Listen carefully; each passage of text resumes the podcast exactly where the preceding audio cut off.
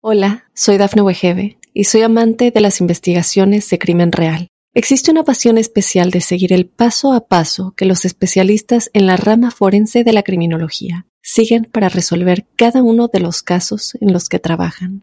Si tú, como yo, eres una de las personas que encuentran fascinante escuchar este tipo de investigaciones, te invito a escuchar el podcast Trazos Criminales con la experta en perfilación criminal, Laura Quiñones Orquiza, en tu plataforma de audio favorita.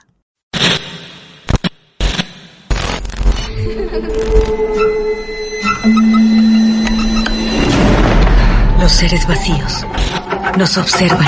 Hasta hoy se registran muchos reportes de actividad paranormal en él. Veo cosas que no puedo explicar. Hay alguien sentado en esa silla. Está aquí. Misterio está fundamentado en el silencio.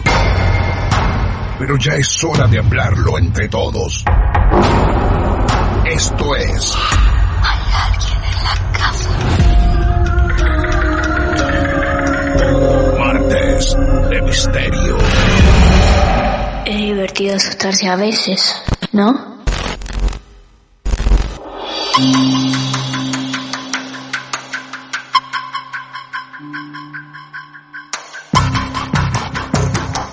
Bienvenidos al show, amigos y amigas.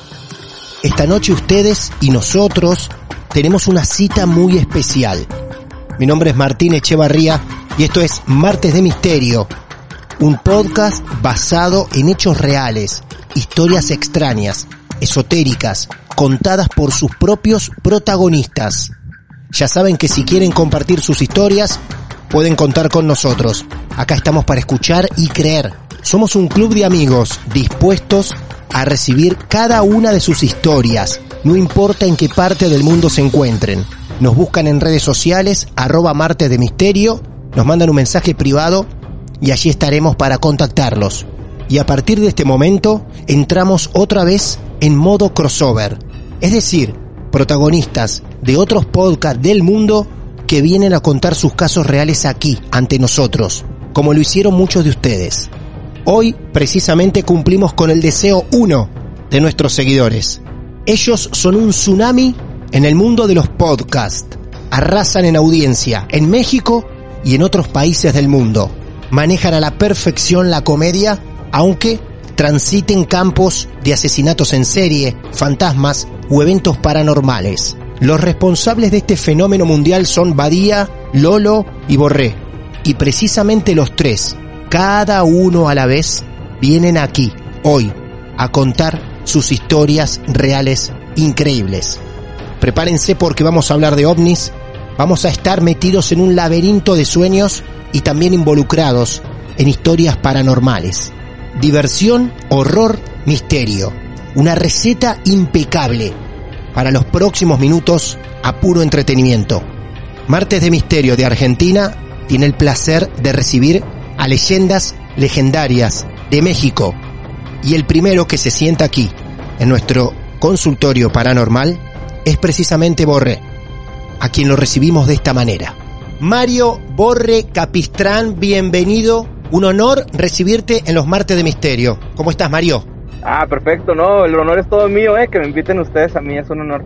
Bienvenido, acá estamos todos reunidos, como siempre decimos, en este club de amigos de lo esotérico, de lo extraño, para escuchar casos reales de distintas partes del mundo y ustedes hoy son invitados especiales. Así que mi querido Borre, queremos conocer tu caso real. Ok, mira, este, yo cuando tenía como unos, será unos, entre 12 y 15 años, Eh, yo era aficionado, bueno, soy aficionado al fútbol, eh, jugaba mucho fútbol, casi todo el día me la pasaba jugando fútbol en la calle y luego más porque en- por donde yo vivía había unas canchas de fútbol rápido, ¿no? Pasábamos de verdad todo el día jugando así, desde que llegamos de la escuela hasta Sí. la, hasta que nos teníamos que dormir para ir al día siguiente a la escuela, ¿no? Fútbol de calle, fútbol callejero, ¿no? Callejero, sí, sí, street. Qué bueno. Ah, La brava.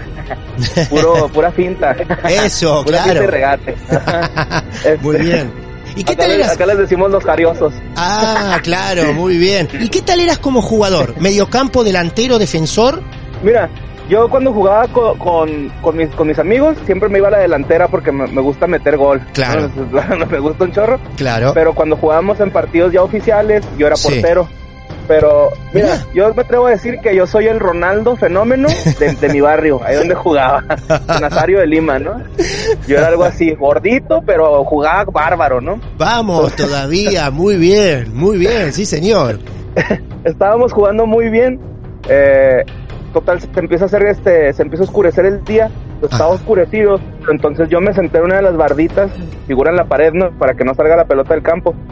Ajá. y cuando me siento veo un objeto que va volando en forma este horizontal. Pero no hombre Martín iba recio o sea iba muy rápido iba muy rápido y brillaba bastante no o sea Sí. era era muy este era notable se veía muy lejos. Y, y de hecho yo hasta pensé mira una estrella fugaz no lo primero que uno piensa es una estrella fugaz. Pero las estrellas fugaces desaparecen de muy rápido no o sea se ve la trayectoria y luego se van difuminando. Pero esta no esta yo veía que avanzaba y avanzaba y no se, no se difuminaba, no se desaparecía. Entonces dije, ah, pues a lo mejor ha de ser un cometa, ¿no? Algo, no sé, buscando una explicación lógica porque pues yo también, este, eh, a veces trato de ser escéptico para que no me invada el miedo, ¿no? Porque luego ya sugestionándote no puedes salir de esa, de ese revoltijo de ideas que te vas haciendo y que te van sugestionando a, a creer cosas, ¿no? Esa- ese objeto volador no identificado porque eso era. Eh, veo que como en una parte, cuando yo lo empiezo a notar más, se para, o sea, deja la trayectoria que llevaba y empieza a volar verticalmente, pero hacia arriba, hacia arriba. Wow. Y me quedé, desapareció, ¿no? Entonces yo me acuerdo que ni siquiera me despedí de mis amigos, o sea, yo salí corriendo a mi casa Qué bárbaro. en sí. lágrimas, Martín, en lágrimas, yo salí corriendo a la casa. Llego, toco la puerta, me abre, me ve en llanto, y mi mamá me abraza y me dice así también espantada, ¿qué pasó? ¿Qué te hicieron? Y yo así de, no, acabo de ver un ovni. Cuando le digo eso, me empujó y me dio un zape, ¿no? Me dio, un golpe así de ah, no estás jugando conmigo. Yo preocupada de que te hayan asaltado, te hayan hecho algo y vienes con esas tonterías, ¿no? Pero eh, yo, yo soy muy, o sea, yo de verdad, Martín, creo en los ovnis o en los aliens, ¿no? Porque yo, yo fui testigo de, de, de un movimiento en el cielo que no es normal. Claro. O sea, eso, te, te lo juro que si se hubiera ido vertical, al, al final del día, aunque brillara mucho y aunque fuera una velocidad impresionante, yo hubiera dicho, ok, fue un avión, o fue un cohete, o fue lo que sea, ¿no? Pero no, o sea, cambió totalmente su trayectoria, o sea, frenó y cambió su trayectoria de vuelo, en vez de ir horizontal, salió vertical hacia arriba, ¿no? wow. Y dejó como un cierto destello, ¿no? O sea, cuando se fue para arriba, una estela más bien. Dejó una estela de algo. Y yo cuando vi eso, dije, en la, en la torre, ¿no? Ahorita nos van a, nos van a atacar. Pero yo siempre traigo este rollo. Sí, se viene la invasión, claro.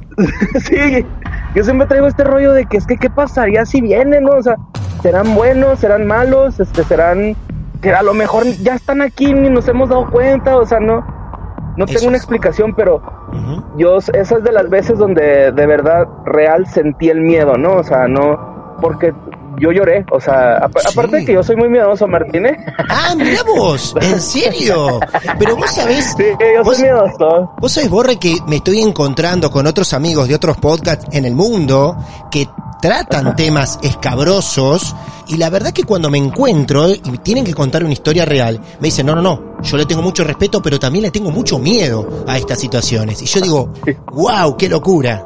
Sí, no, yo, yo, yo me da miedo, pero soy, soy este curioso, entonces eh, me, me, me gana la curiosidad, ¿no? Por ejemplo, en Leyendas Legendarias cuando hacemos las investigaciones, eh, yo no quiero ir al frente, pero voy. o sea, que agarren primero a Badía o a Lolo. A mí no. Yo quedé siempre por en medio o así poquito atrás para alcanzar a correr, no sé. Bueno, yo soy, yo, te sí conviene- me da miedo. Claro, te conviene ir en el medio, cosa de no ir por delante ni tampoco si viene uno de atrás. Ajá, sí, ahí tienes chance como de que atrapen a Lolo o a Badía y ya tú sales libre, ¿no? Entonces, Total, Este, total. Eh, Borre, te hago una consulta, volviendo a ese día. Primero, ¿el único que ve ese ovni sos vos? Y segundo, si vos tenés que describirlo, ¿qué son luces? ¿Le ves una forma a eso que ves en el cielo? no, mira, eh, yo sí, como que fui el único, porque yo me le quedé, yo, o sea, todos seguían jugando, yo ya estaba descansando porque ya, te digo, desde la tarde hasta la noche estábamos jugando. Y, y estoy seguro que yo fui el único porque cuando me bajé de la, de, de la paredcita donde estaba sentado, yo les dije, ahí nos vemos. Nada más les grité, ahí los veo. Yo vi que nadie se, se fijó en eso, entonces dije, no, me van a tachar de loco, ¿no? Y la figura, la figura de, de, del ovni no se veía como, pues ya ves que por ejemplo cuando salen las avionetas que van dejando una estela de humo, pues se alcanza a ver el, la avioneta, ¿no? La figura.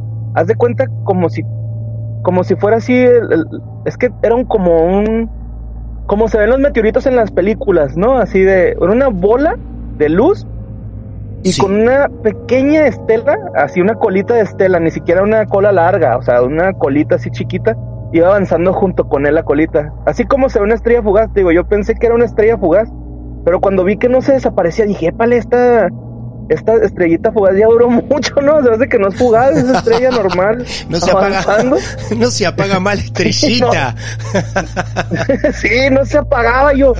Pero ¿por qué no se apaga? Pero cu- cuando vi que se paró, o sea que no se apagó, se paró. Claro. Cuando hace eso, eh, em- empieza el vuelo vertical hacia arriba, ¿no? Y cuando pasa ese vuelo, te digo, ese sí deja como una especie de estela. Yo, yo hasta alguna vez, viendo videos de esos de, de internet, de YouTube, que ya no tienen nada que hacer y le pones videos este, sin, sin explicación y ese rollo, Claro. y uno de un helicóptero que graba un, un ovni y el, y el ovni deja una estela al parecer de hielo y ahí ponen el video, ¿no? Deja una estela de hielo y haz de cuenta si se vio como si dejara ah, como cuando le echas aire a un asador. Totalmente. Bueno, le echas aire al carbón en llamas Claro. y así se vio como cuando saltan las chispas, así. Exactamente así se vio. Vos en ese video lograste ver lo mismo reflejado que viste ese día. Ajá, pero pues el, el video ese sí se veía muy falso, ¿no? O sea, Ah. yo cuando lo vi dije, ah, este video es falso. Claro. Pero deja, o sea, como, como se veía en el, yo creo que a lo mejor esa persona representó lo que él vio en, un- en, eh, alguna vez porque así se vio Martín, o sea, se, se veía una, como una especie de, chi- de, chi- de chispa, así, pero, pero sí, este, mi mamá me puso un regañadón, ¿no? Así, me, me- creo que hasta me castigó porque dice que era un dramático por llegar llorando por esas cosas. y yo así, pero créame, créame, ¿no? ¿Cómo lo viviste? Ahora te hago una pregunta. Hoy, si se lo contás a tu mamá, ¿te cree o todavía sigue diciendo que no te cree? Pues eh, eh, ella cuando yo lo cuento siempre me regaña, me, se- como que se acuerda y me dice, es que yo pensé que ese día te habían asaltado, te habían golpeado, pensé que te habían hecho algo malo, ¿no? Porque pues en esos tiempos estaba la violencia acá en Ciudad Juárez un poco fuerte. Claro. Yo me, este, como que mi mamá más bien dice, ay, tú con tus cosas esas, y, y, y yo, yo, yo bien preocupada porque pensé que te habían hecho daño, ¿no? Pero no, o sea, yo, de hecho yo, yo ni llegué golpeado, o sea, llegué con lágrimas así de, ay, canijo, que acabo de ver, ¿no? O sea, yo, yo la verdad no me explicaba, hasta la fecha yo no me explico qué fue lo que vi, porque, o sea, el vuelo en el aire no es, para empezar ni existían los drones, pero a lo mejor un dron podría eh, repetir el movimiento, ¿no? Así en horizontal, se para, y luego vertical hacia arriba, pero no existían los drones y, y mucho menos se iluminan como se ilumina, como estaba iluminado ese objeto, ¿no? En el cielo.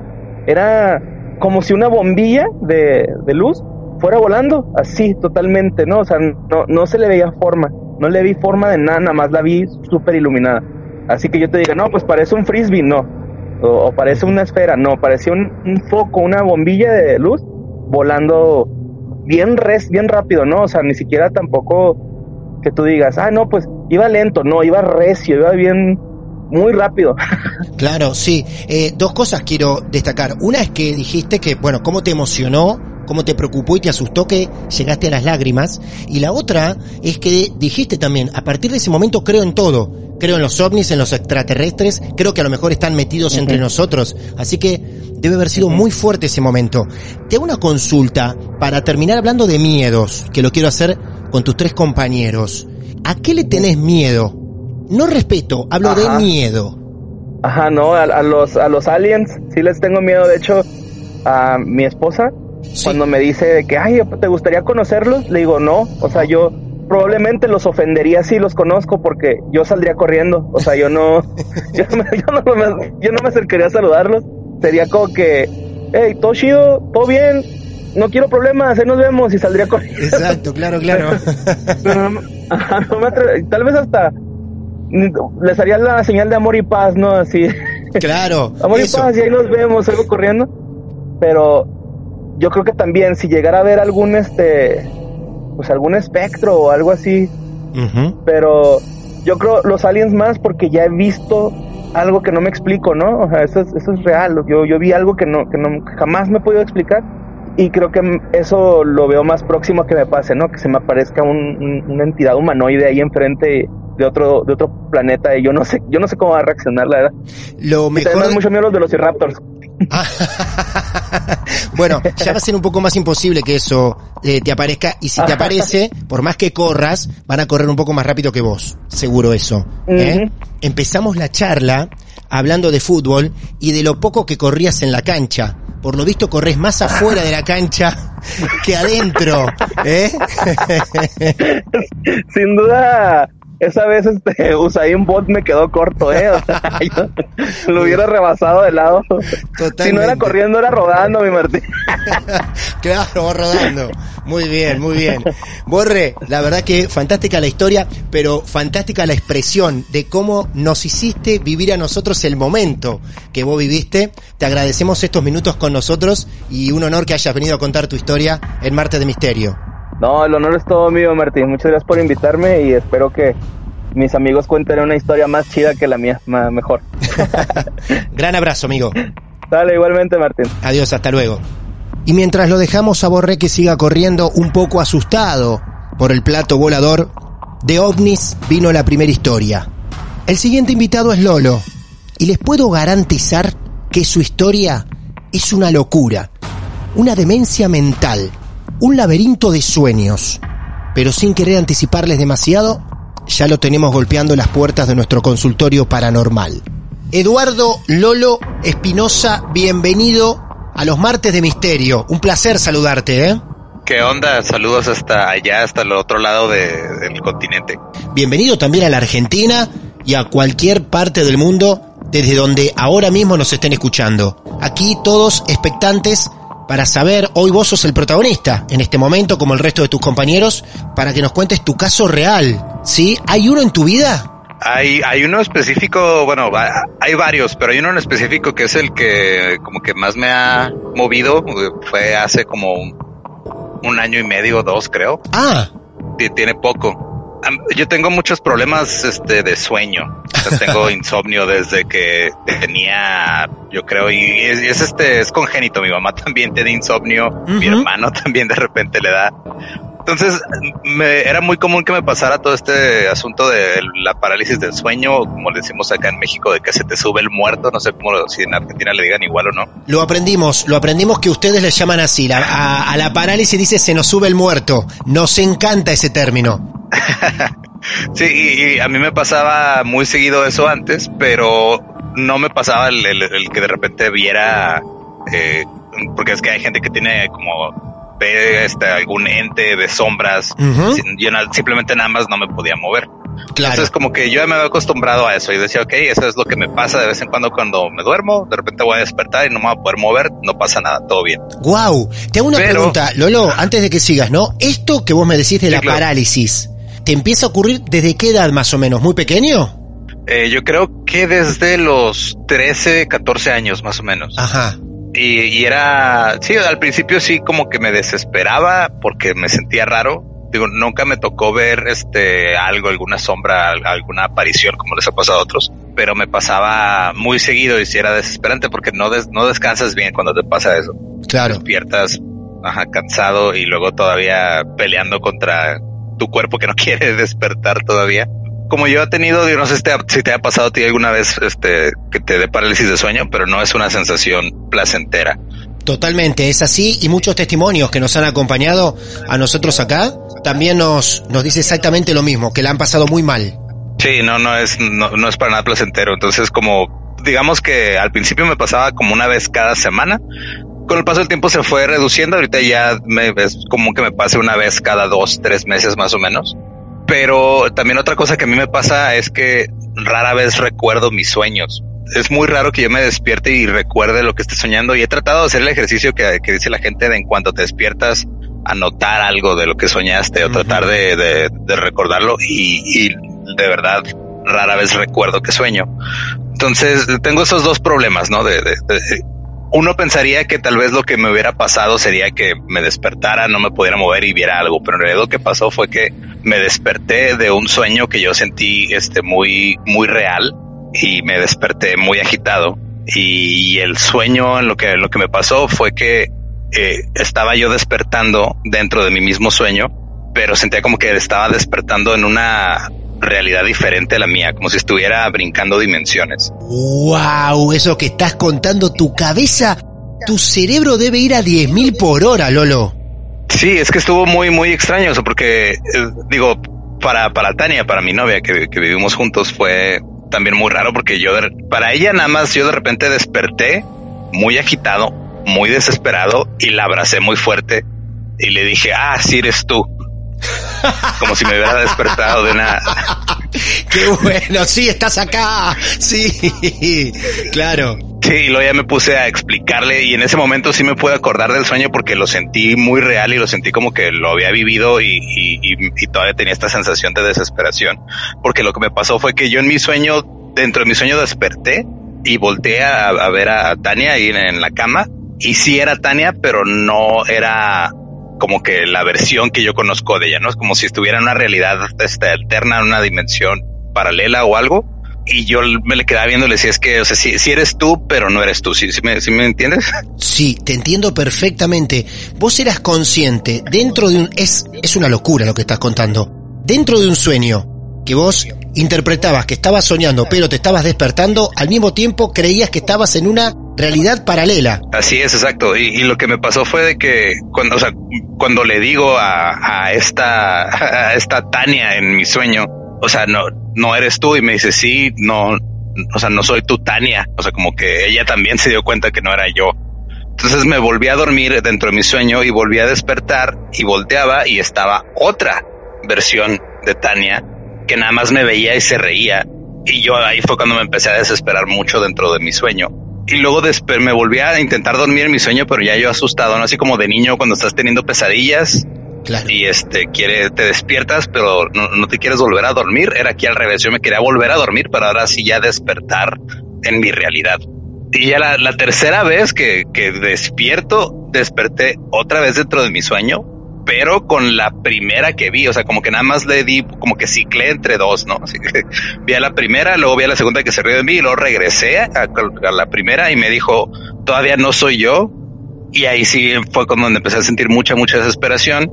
Y ahí fue cuando ya desperté, ahora sí, no dentro de mis sueños, sino ya desperté dentro de, de mi realidad. Y muy desesperado abracé a Tania y dije, ok, ahora sí eres tú y ya después de que ella despertó asustada también porque pues ella estaba dormida y de repente nada más la, la aprieto muy fuerte me dice sí soy yo y, ya sentí alivio y luego ya tuve que explicarle todo lo que había pasado pero este es de, es de las pocas veces que no solo que recuerdo un sueño sino que lo, lo sentí completamente o sea como un sueño lúcido no y llegaste a sentir desesperación claramente sí mucha desesperación Hola, soy Dafne Wegebe y soy amante de las investigaciones de crimen real. Existe una pasión especial de seguir el paso a paso que los especialistas en la rama forense de la criminología siguen para resolver cada uno de los casos en los que trabajan. Si tú, como yo, eres una de las personas que encuentran fascinante escuchar este tipo de investigaciones, te invito a escuchar el podcast Trazos Criminales con la experta en perfilación criminal, Laura Quiñones Orquiza, en tu plataforma de audio favorita. Esas Tanias que vos te ibas encontrando, ¿eran diferentes a la, a, la real? ¿Qué tenían de diferentes? En su aspecto me refiero, a lo mejor en, en no sé, en su voz. En, en, una, este, una de las dos era prácticamente igual, nada más la actitud que tenía era un poquito diferente y la otra tenía el cabello largo. O sea, es lo, más o menos lo que, lo que recuerdo, que, porque en ese tiempo Tania, este, tenía el cabello corto, creo que lo acababa de donar porque ya cada cierto tiempo se deja crecer el cabello y luego lo dona para, para gente que hace pelucas para personas con cáncer que están en quimioterapia y eso.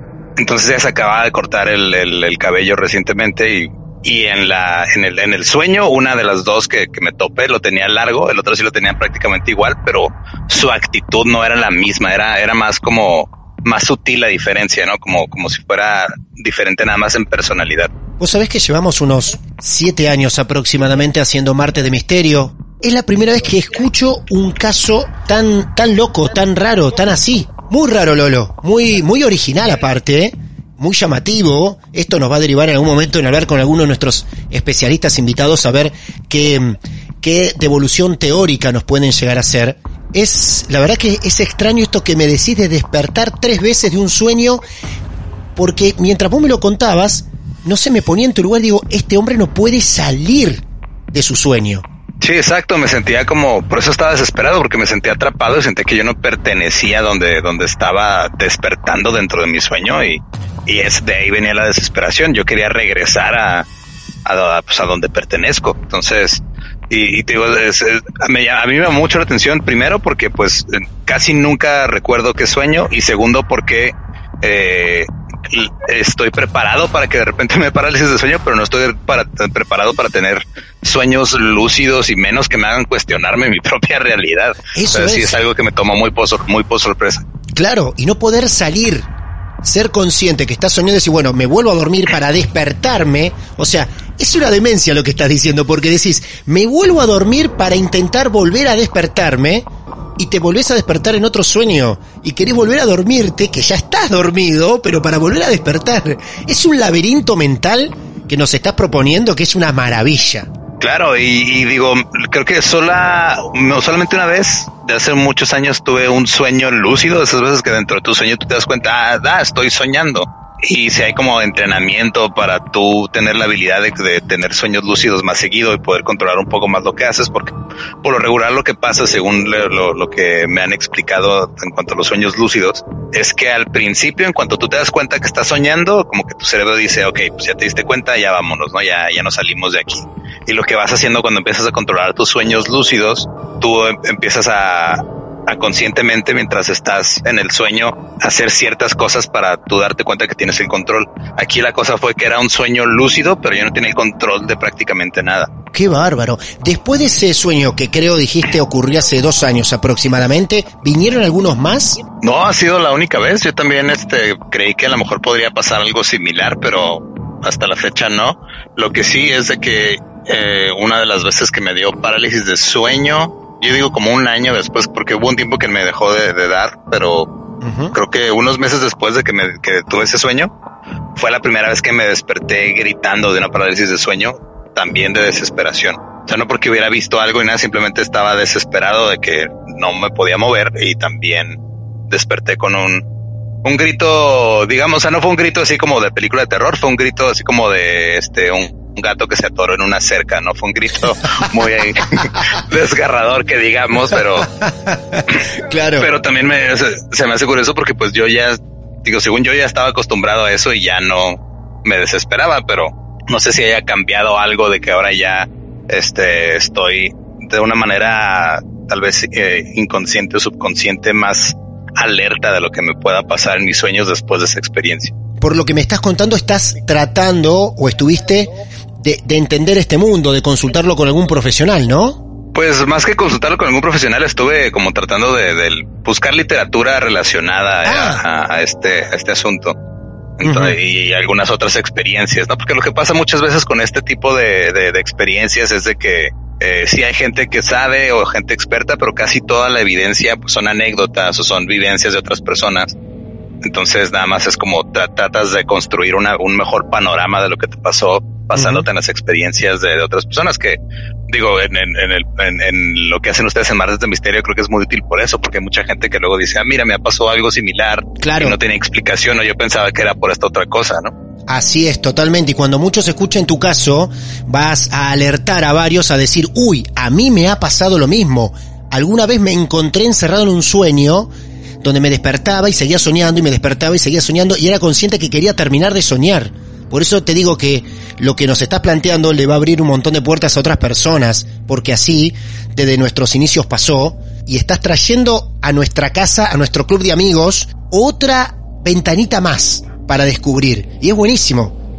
Te voy a hacer la misma pregunta que vamos a charlar con tus compañeros, de hecho lo hablamos ya, pero dentro del mundo esotérico, extraño, paranormal, o del que vos quieras, ¿realmente le temes a algo? En sí no le, no, no siento que le tenga como que un miedo irracional. Sí. Eh, más que a lo, pues es, si lo resumo, sería un miedo a, lo desconocido, ¿no? un miedo a que de repente eh, pase algo que no, no sepa yo explicar o no sepa cómo lidiar con ello. Eh, por ejemplo, eh, a mí en, ese tipo de temas, a mí lo que más me llama la atención es, todo el asunto de los ovnis y todo eso. Badía es el que le, llama más la atención todo el asunto de fantasmas y, y esas cosas. Entonces sí, creo que este me daría miedo toparme con una raza alienígena que venga a tratarnos como nosotros tratamos al planeta a veces porque somos muy descuidados o muy negligentes con, con otras especies. Entonces que llegue alguien y nos trate como nosotros tratamos a los animales de carga o algo así, por ejemplo, eso sí me da miedo. Claro. ¿Crees como Borré que a lo mejor están entre nosotros y no lo sabemos? Quiero creer eso, pero no he, no me he topado con evidencia lo suficientemente convincente para, para decir sí, estoy seguro de que están entre nosotros. Pero me gustaría creer que, que ya a lo mejor andan por aquí o mínimo nos tienen vigilados de cerca. Maravilloso, maravilloso. La verdad, Lolo, te agradezco este momento que nos brindaste a Marte de Misterio, este crossover podcast. La verdad que desde Argentina y México lo abrazamos y hace rato lo deseamos y también, por lo menos nuestros seguidores, aquí en Argentina los escuchan muchísimo a ustedes, así que muchos estarán celebrando esta unión. Sí, nos, nos dimos cuenta hace poco cuando salió todo el asunto de, de ya ves que Spotify te, te, enseña tu año, ¿no? Lo como, como creador de este, donde te escucharon más y todo, y, el, y en el 2020 nuestro crecimiento más grande de audiencia fue justo en Argentina y me da mucho gusto este poder platicar con, con alguien que está allá y que está haciendo algo similar a lo, a lo de nosotros y que tiene también ya tantos años de experiencia entonces, muchísimas gracias. Esperemos que este pronto se pueda hacer esto o podamos ahí echarnos un mate presencial. Claro, claro, claro que sí. Bienvenidos a Argentina. Si en algún momento ya lo debe estar escuchando alguno de nuestros seguidores en Argentina, digo esto, y deben estar diciendo, sí, por favor, Argentina, ni bien se pueda, vénganse. Así que les abrimos los brazos. Aquí lo vamos a estar esperando.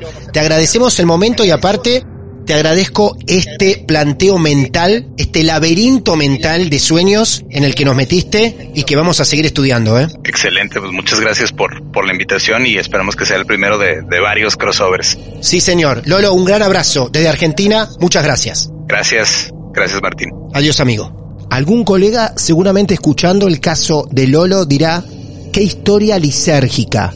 Rara, ¿eh? Y atrapante también. Un laberinto de sueños perfecto el que nos acaba de presentar el amigo Lolo. Y hay uno más. La historia se completa con él, con Badía. Prepárense, porque ahora sí vamos a entrar en campos un poquito más oscuros. Todo lo que puedan esperar del campo paranormal lo van a encontrar en los próximos minutos.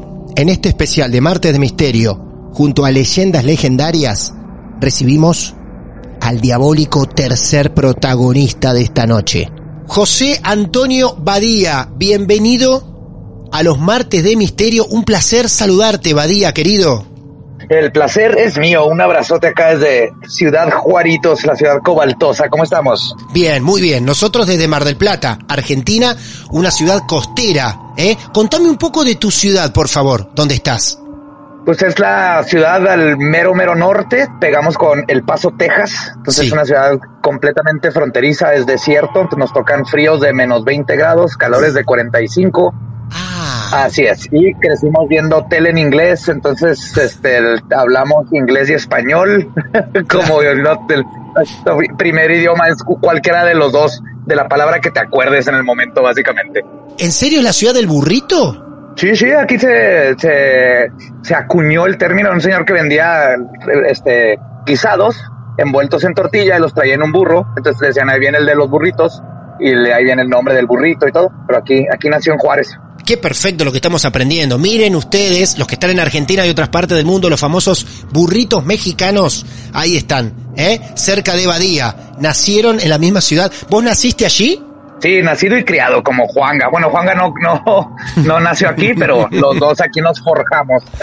claro, perfecto, perfecto. Bueno, Badía, querido amigo, acá estás. A partir de este momento ya pasaron tus compañeros. Vas a ser vos el protagonista de Martes de Misterio. Buscamos que los conductores de leyendas legendarias nos cuenten algún caso particular, extraño, raro, que hayan atravesado en sus vidas. Nos entregamos a tu historia, desde donde vos quieras.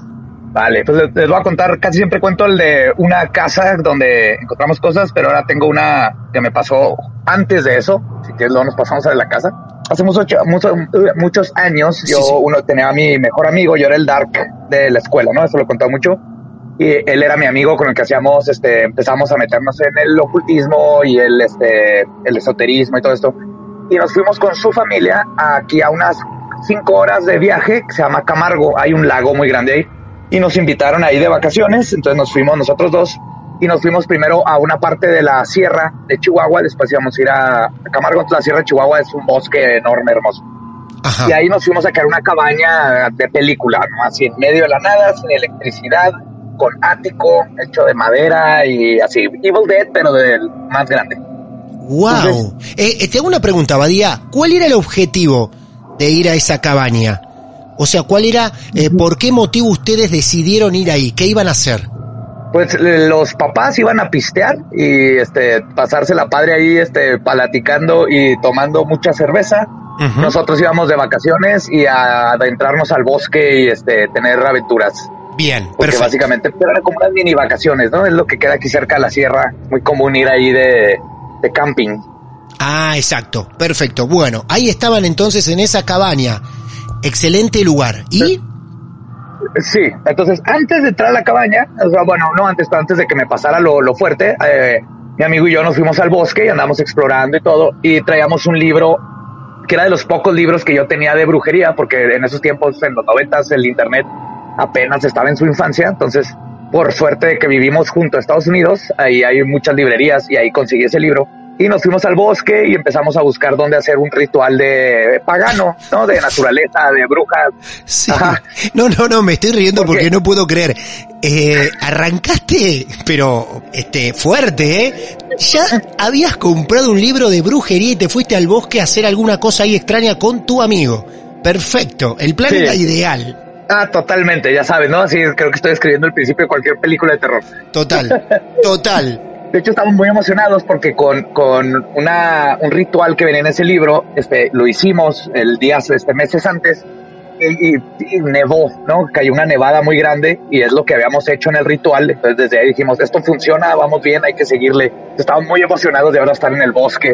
Entonces, lo primero que nos pasa extraño es de que encontramos un árbol que es blanco, blanco grisáceo, y si raspas, ese es como un polvo que lo cubre. Si lo raspas, es rojo por adentro. Es hermoso. No, no sé qué, cómo se llama ese árbol. Tiene el- nos encontramos uno de esos ahí en medio del bosque y para nosotros fue así como una señal de aquí, aquí vamos a hacer el ritual.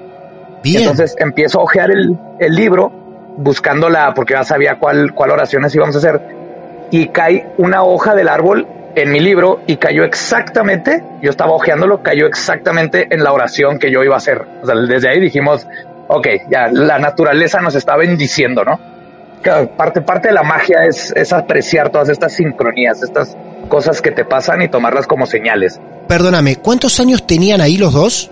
Tenemos como 15, 16 años. Éramos unos neófitos ahí apenas metiendo así un dedito en el caldero del, del ocultismo. Me encantó el término, sí, sí, muy bien.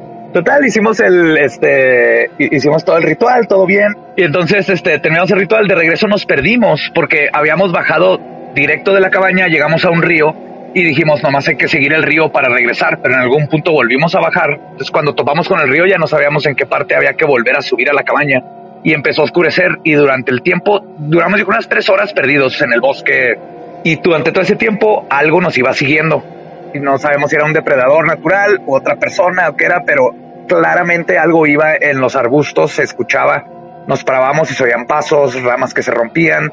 Durante tres horas algo nos estuvo siguiendo. Ustedes iban caminando Sí, eso- hacia algún lugar perdidos y escuchaban que todo el tiempo algo venía detrás. Sí, eso los dos estábamos- no sabemos si era un gato montés, porque hay mucho gato montés, este, osos no hay, pero hay gato montés, y entonces, o jabalís, el jabalí es el peor de todos, porque esos sí son tremendos, no sé si los conoces. Sí, claro, obvio. pero nunca lo vimos, nomás lo escuchamos perfectamente y se iba acercando. Total que ya iba oscureciendo y nos estábamos, ahora sí ya estamos preocupados después de tres horas porque no podíamos regresar. Hasta que empezamos a oír como unos tambores a lo lejos. Y entonces eh, dijimos, pues hay que seguir los tambores, de mínimo nos van a llevar a, a civilización. Y dicho y hecho, por seguir los tambores, llegamos y era el, tenían la música norteña clásica de acá del norte de México, la de ton, ton, ton, ton, ton, ton, Y llegamos y era ahí la cabaña justo. Sí. la primera vez que estuve tan contento de escuchar este música norteña, no soy tan fan, pero en ese momento nos salvó. Sí, aguante la música norteña, sí. Este, pues ya el, papá de mi amigo pues nomás se ríe de nosotros, dijo que ya, dijo una hora más y les mandaba ahí el, este, unos rarámuri que son los nativos del bosque a buscarlos y todo. Pero entonces, total, ahí terminó eso, cenamos, todo bien, y nosotros nos fuimos a dormir al ático. Habían como dos cuartos abajo y había un ático. El ático no tenía absolutamente nada más que una cama así individual al fondo y una puerta. La única forma de ingreso es una puerta que es pues en el techo, ¿no? Entonces tú entras y ahora te queda en el piso, se cierra. Entonces nos fuimos al ático y estamos jugando y el ático está completamente oscuro. Este, lo único que teníamos era un pequeño como candil que colgaba arriba de la cama. Y entonces estamos en la cama y al el ático, no sé, tendría unos 7 metros de, largo y al fondo ya no se ve absolutamente nada. Mm.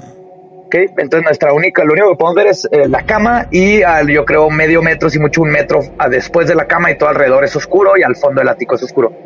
Y entonces se empiezan a oír, estamos jugando y se empiezan a oír pasos, alguien caminando de un lado para el otro en el ático este, frente a nosotros, pero uno, pues está oscuro y dos, sabemos que no hay nadie más en el ático porque nosotros subimos y cerramos la puerta. Al grado que empezó a caminar más y más, se veía tanto que en una de esas sube el papá de mi amigo a decirnos que dejemos de estar corriendo arriba porque estamos haciendo mucho ruido y no pueden dormir los de abajo. No, ustedes, para imaginarlos, ustedes estaban sentados directamente. Sí, estamos él y estamos uno a un lado del otro, entonces contra una de las paredes del ático pero se oía perfectamente como si alguien estuviera ahí adentro con nosotros, pero con el miedo nadie preferíamos ignorarlo que ir a investigar, ¿no? Hasta que ya el papá abrió y nos dijo eso, dijimos, ah, caray, no es un ruido del abajo, no sabemos que no somos nosotros y pues ya no nos podemos hacer güey, ¿no? Ya, ya no somos nomás nosotros dos los que estamos escuchando esto. ¿Ustedes en ningún momento intentaban iluminar ese rincón o ese sector donde escuchaban los pasos? No, pues es que la única forma de iluminarlo, no teníamos una así antorcha de mano, entonces la única forma hubiera sido quitar el quinqué y caminar hasta allá. Y obviamente no íbamos a hacer eso. No, obviamente, no, nos quedamos quietitos y que todo pase. claro. Ah, sí, sí, mejor, ¿no? Y justo, o sea, se, se, hizo más noche y este, este, seguíamos jugando y en eso los pasos empezaron a caminar de nuevo y ahora empezaron a caminar hacia la cama. Por Dios. Se oía claramente que venían hacia nosotros y decidimos taparnos con la sábana.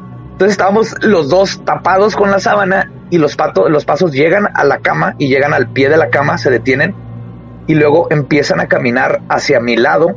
Entonces, por adentro, eh, pues alcanzaba a ver por la luz que atravesaba la sábana la cara de mi amigo y los dos estábamos así como que, escuchas, ahí viene, ahí viene. Y empezó, empezaron los nervios, llegaron al, atrás de mí, luego empezó a caminar hacia el otro lado de la cama, a donde está mi amigo, cuando llegó con él me pasó algo que nunca me había pasado. El miedo fue tanto que nos empezamos a reír, te empiezas a, morir de la risa, las carcajadas te ganan como que los nervios los sueltas con risas, entonces nos empezamos a reír, pero así con lágrimas en los ojos y no sabíamos qué hacer porque ninguno de los dos quería que él este, destaparse porque no queríamos ver lo que estaba ahí a un lado de la cama. Y entonces ahí nos estuvimos hasta que los pasos del lado de mi amigo volvieron a ponerse al pie de la cama y entonces entre los dos nos vimos y fue de una, dos, tres, los como que telepáticamente, ¿no? Nos dijimos de que tenemos que hacer algo. Quitamos la sábana, corrimos por la, bueno, nos levantamos por el quinqué, lo agarramos, no había absolutamente nadie. Fuimos, nos bajamos al, al primer piso, abrimos la puerta de madera, ya no ni siquiera había gente activa en la casa para que hubieran rebotado los pasos o algo. Y fue, eso fue así, yo creo, lo más extremo de que he sentido de miedo por no sé cuánto haber durado, a ver si unos 30, 40 segundos, pero se sintió eterno escuchar perfectamente a alguien caminar alrededor de nuestras camas. Por Dios, por Dios, ¿qué hicieron inmediatamente cuando bajaron? ¿Despertaron a alguien? ¿Cuál fue la actitud que tomaron? ¿Volvieron luego a subir y durmieron en ese ático? Sí, o sea, no, no le dijimos a nadie, estaban todos dormidos, nomás este, nos salimos un rato a, a como platicar, así de que lo que acabábamos de vivir, y luego nos volvimos a subir y una parte de nosotros obviamente quería que volviera a pasar, ¿no? Mi amigo y yo también es, igual que yo fan de todo lo paranormal. Entonces ya cuando se te pasa el miedo y te das cuenta que estás este sano y salvo, nos subimos así que a ver si vuelve a pasar. Y este aprovechamos que teníamos el libro ahí para hacer así una encantación de protección y estuvimos esperando y ya no volvió a pasar nada. Pero nunca se nos va a olvidar a nosotros esa, esa experiencia porque no fue la única que me pasó con él en ese viaje. fuimos a casa de su abuela y ahí pasaron otras cosas. ¿Todo en un mismo viaje también? Sí, todo en el mismo viaje. O sea, fue ese en el bosque y en casa de su abuela. Este, empezamos a oír los, los muebles de la cocina abrirse y cerrarse, la, la chapa de la puerta empezó a moverse, que esa casa todo el mundo sabía que está muy, muy, muy activa. O sea, la casa de la abuela está en otro lado, no es la misma que la cabaña, pero en el viaje el plan era ir al bosque y después ir a la casa de la abuela y este, en, en los dos lugares nos pasaron cosas. Hola, soy Dafne Wegebe y soy amante de las investigaciones de crimen real. Existe una pasión especial de seguir el paso a paso que los especialistas en la rama forense de la criminología siguen para resolver cada uno de los casos en los que trabajan. Si tú, como yo, ¿Eres una de las personas que encuentran fascinante escuchar este tipo de investigaciones? Te invito a escuchar el podcast Trazos Criminales con la experta en perfilación criminal, Laura Quiñones Orquiza, en tu plataforma de audio favorita. Nos está llevando por este viaje paranormal, Badía, y lo estamos disfrutando un montón. Nos acabas de plantear una situación de adolescentes que las vimos reflejadas en un montón de películas, pero cuando alguien la cuenta como un caso real llega mucho más y estoy seguro que algunos adolescentes que nos están escuchando deben haber estado bajo las sábanas con ustedes, dos también, tapándose, porque es la primera reacción que muchos protagonistas también nos han contado. Me tapé, no quise ver, no quise saber absolutamente nada. Y te voy a decir algo, hasta no hace mucho, en algunos capítulos lo pueden chequear, recuerdo que una de ellas, una de las chicas Emma, que hace un podcast en España llamado Terrores Nocturnos, donde nos contó algo muy parecido. En una habitación de una casa que no era la de ella, acostadas con una amiga escuchando cómo entraban a su habitación, personas que no habían en la casa, y recorrían una vuelta alrededor de la cama. Otro muchacho que también durmió en otra casa de un amigo, en la habitación de su hijo, y escuchó como un animal, un animal, cuando no había animales en la casa, le daba vuelta por eh, alrededor de la cama y lo olfateaba.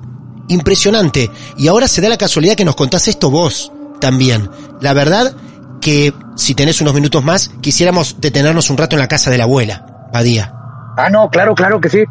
Y te decir que qué curioso eso que me cuentas, porque si te fijas en los, en los tres casos, se nota un tipo de, de este fenómeno con algún tipo de conciencia. Por lo general el fenómeno paranormal es este o de crisis o residual, ¿no? Claro. Que nomás eh, aparece y desaparece y hace la misma este, función una y otra vez, ¿no? La misma, el mismo como un hábito, como una grabación. Sí. De un holograma.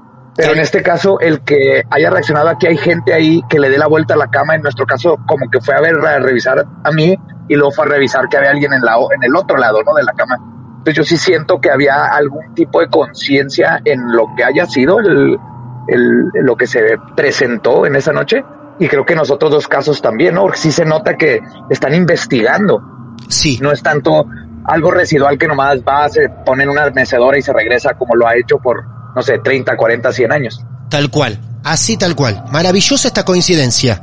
Bueno, seguimos en el viaje y estamos en la casa de la abuela de tu amigo. Tengo una consulta previo a esto antes que nos hagas entrar un ratito por ahí. ¿Vos ya sabías que esa casa tenía algunas cositas raras que ocurrían allí? Sí, totalmente. Mi amigo ya me, estaba, me había contado mi amigo, el papá de mi amigo también sabía, este, porque él creció ahí. Entonces, este, todos sabían las historias de la casa y yo estaba fascinado, ¿no? Digo, yo, yo, he, yo he tenido esta fascinación con lo paranormal desde que tengo memoria. Claro. Entonces yo estaba bien emocionado de estar en esa casa. Estabas emocionado y con tu libro de brujería también cerca. Sí, sí, exactamente. De hecho, que traía un libro de brujería y un libro de Resident Evil, porque así de geek soy, ¿no? No solo tenía el juego, tenía los libros. Dios no mío. cómic, libro. Qué bueno, qué bueno eso. Bueno, ¿van a esta casa después de la cabaña o antes de la cabaña? Fue después de la cabaña. Ah, bien, bueno, perfecto. Después, después de la cabaña, vamos a casa de la abuela, esto está en Camargo y es aquí mismo en el estado de Chihuahua. Ajá. Que es el estado más grande de México. Y entonces el, el, Camargo tiene un lago este, muy famoso ahí cerca. Entonces el plan era quedarnos en la casa de la abuela para dormir y luego este, a la mañana siguiente ir al lago. O sea, ahí te, pues, te vas a pescar y hacer todo eso. Pero mi amigo y yo, siendo los darks y, y fans de lo paranormal, dijimos, nosotros no queremos ir al lago, somos darks, nosotros vamos a quedar en esta casa solos para ver si vemos fantasmas. Obvio, claro, exacto. Oh, algo importante de esta casa, el abuelo de mi amigo eh, era doctor, entonces su consultorio estaba arriba de la casa. Era una casona de, de los, no sé, 40. Para este tiempo ya habían vendido casi toda la propiedad porque ya nomás había quedado la abuelita sola. No necesitaba tanto terreno, pero el consultorio quedaba justo arriba donde estaba ahorita la casa y nomás le quitaron el acceso, quitaron las escaleras que llegabas por un patio de esos. Antes aquí, no sé si en Argentina era lo mismo, pero las casonas tenían un patio como en medio y todos los cuartos daban al patio. Exacto. Central. Bordeaban el patio, este, y todas concluían ahí, sí, tal cual. Así, así era, nomás ya la, la mayoría de las habitaciones ya eran unos locales o eran otra, o, o, otras personas vivían ahí.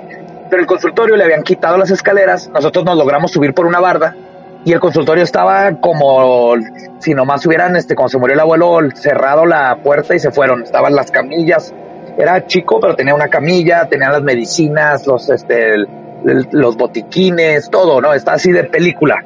Entonces, pues nosotros sabíamos que ahí habían muerto pacientes y de ahí viene toda esta historia de por qué la casa está pues, tan estigmatizada, ¿no? Y yo me acuerdo que llegando a la casa, entrando, hay un piano grande que era del abuelo. Y esto fue lo primero que me pasó. Este, el, llego y la hermanita, porque era mi amigo, tenía dos hermanos, y la hermana me dice, no toques el piano, porque me vio la intención. Dijo, no toques el piano porque a mi abuelo no le gustaba y en cuanto toco una tecla, y en cuanto hago eso, se cayó un, se, se, llama lirio, sirio, sirio pascual, una vela enorme.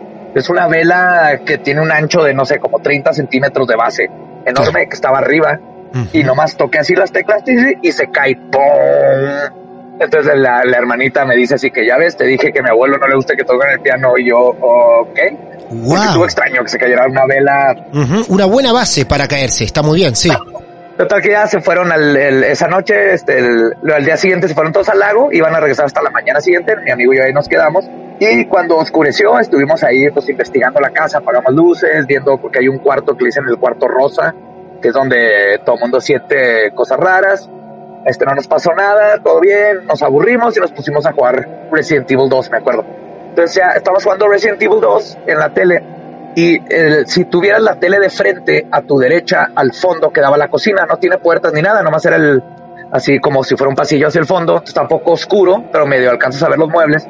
Y estamos jugando y en eso se oye un cajón, así que lo abren y lo cierran, ¿no? Entonces lo que oías perfectamente los cubiertos adentro, como golpea el cajón. Y mi amigo y yo hermano volteamos a ver y seguimos jugando.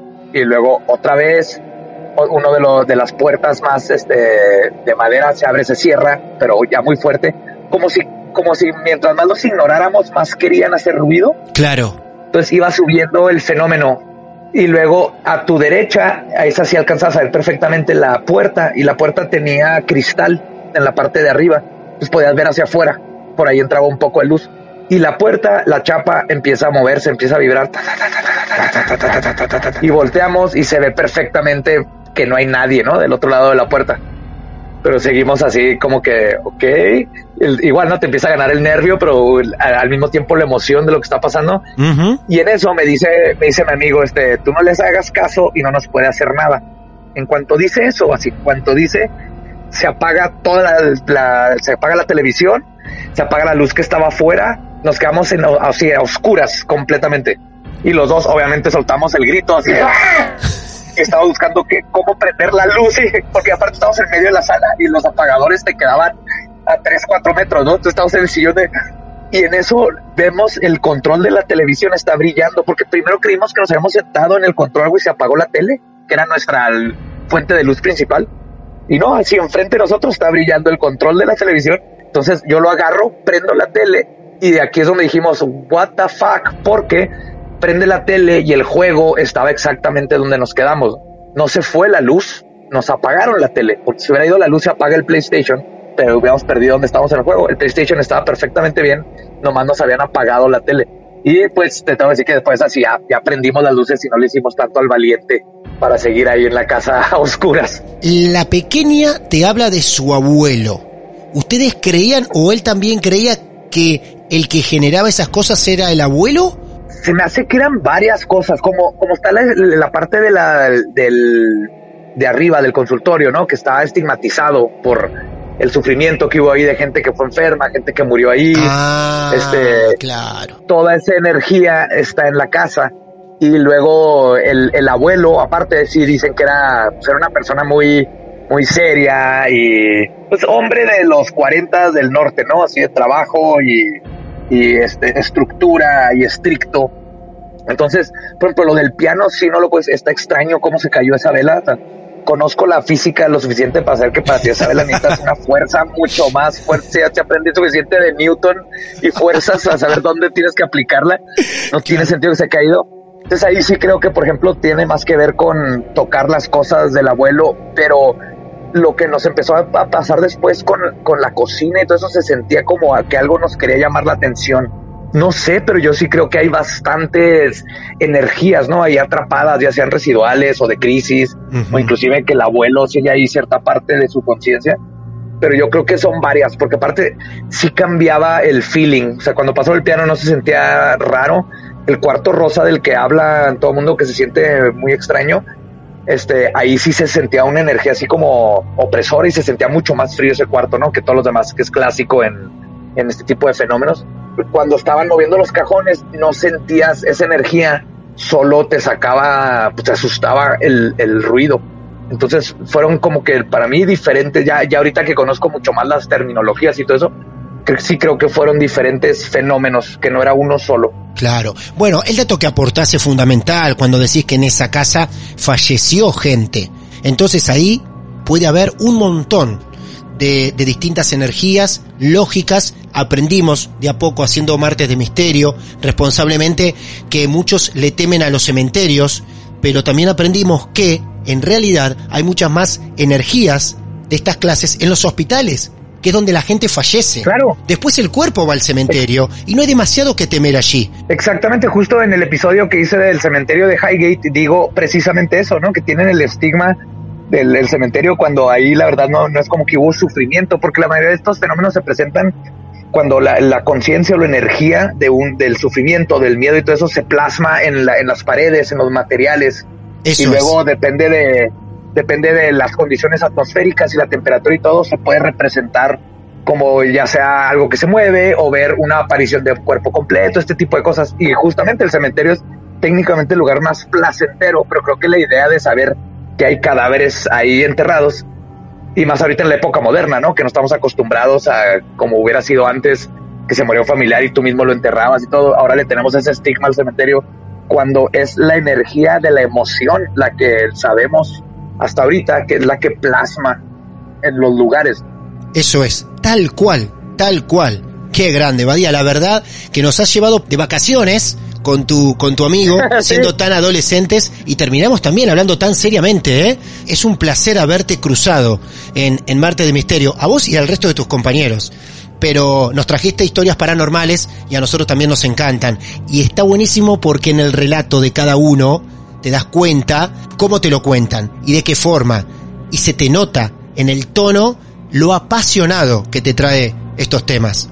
Así que lo disfrutamos el doble. No, gracias a ustedes por tenerme. Yo encantado. Cuando quieran que vuelva, nomás dime. Estos temas a mí me fascinan, ¿no? La investigación, el, el tratar de darle la, la seriedad como se puede. Claro. Porque el, dentro de la parapsicología y todo eso es difícil en este uno repetir el fenómeno, que es lo que la ciencia pide, ¿no? Para tener esta, esta parte estricta que te exige la ciencia.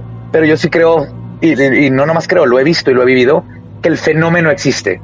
Y creo que si, si lo empezamos a discutir y a debatir de una forma lo más cercano a lo científico que se pueda, podemos encontrar y darnos cuenta que hay muchas cosas en este mundo que no comprendemos, ¿no? Que eventualmente yo creo le vamos a dejar de decir sobrenatural y nomás vamos a decir es natural pero poco común. Sí, me encanta. Mira, nosotros arrancamos escuchando, simplemente nuestro plan es escuchar a la gente, que tenga un lugar donde contar lo que muchos no les creen y que cada uno pueda contar su historia real a cómo la vive y cómo la siente real, como a vos te pasó en esa cabaña o en la casa de la abuela de tu amigo. Pero cuando en nuestros capítulos empezaron a participar doctores, gente de la medicina, contando casos en hospitales, dijimos, listo, vencimos, ganamos, vamos por todo. Un doctor nos dijo hasta hace muy poco, contándonos muchas experiencias, nos dijo lo siguiente, cualquier doctor, cualquier médico que te diga que en una clínica donde trabaja, en un hospital donde trabaja, nunca les pasó nada extraño del mundo esotérico o paranormal, te está mintiendo.